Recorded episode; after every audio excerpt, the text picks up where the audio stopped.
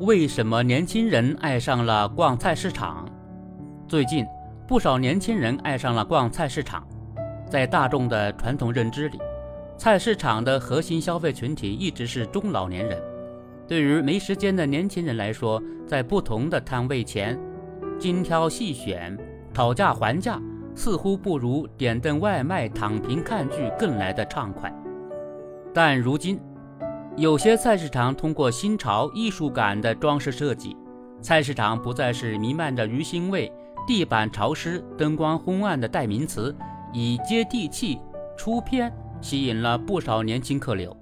打开社交媒体，菜市场打卡地成为最热门的搜索词条。菜市场正在成为越来越多的年轻人热衷的 City Walk，城市漫步打卡热门地。随便翻看几条打卡图文，满屏的烟火气息扑面而来。有在昆明大观卷新农贸市场购买云南特色野菜，可以食用的鲜花，各种野生榛子的；有在青岛团岛农贸市场的海鲜零售区和加工区，体验现买现做现吃的独特做法的；还有在苏州双塔市集的江浙特色美食区拍照打卡的。从一成不变的生活中跳脱出来，体验一份自由和朴素，或许是不少年轻人青睐于逛菜市场的原因之一。二十五块钱的外卖吃不饱，但能吃垮南京科巷菜市场。不过八百米从头吃到尾，让年轻的人们自嘲：让我们凌晨五点起床的不是梦想，而是早市。确实。不但能趁热享用新鲜出炉的本地味道，而且价格便宜，方便一站式打卡，让看惯了高楼大厦的年轻人们很难不爱上这样休闲闲逛于街头巷尾的市井片刻。一边是商贩的吆喝，新鲜的菜品吸引着你的好奇；另一边是热气腾腾的小吃打开着你的味蕾。焦虑在菜市场里被消解，生活本应该很简单。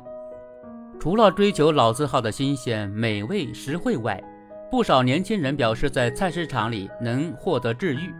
一些游客会专门探访有小猫小狗的摊位，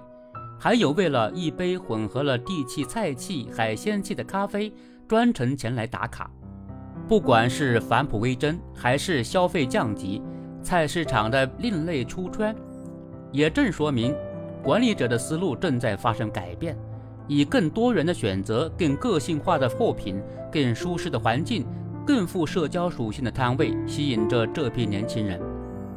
要看到，以美食为主，结合富有地方特色的装修风格，再引入图书、咖啡、文创、演出等多重新业态的网红市场层出不穷。对此，也有网友提出了市场的升级成本压力会不会给消费者的质疑。因此。如何在改造中保留原有的文化，或是在业态融合中坚持自身的特色，亦或是平衡升级所带来的成本支出，都是网红市集所要思考的。撒满水珠的菜，朴素无华的人，充满记忆的味道，这些天然滤镜是菜市场原有的生命力，更是吸引着当下年轻人乐于打卡、沉浸其中的驱动力。当菜市场越来越精细化、年轻化的同时，不能忘记其应该存在的最基本的功能和期待。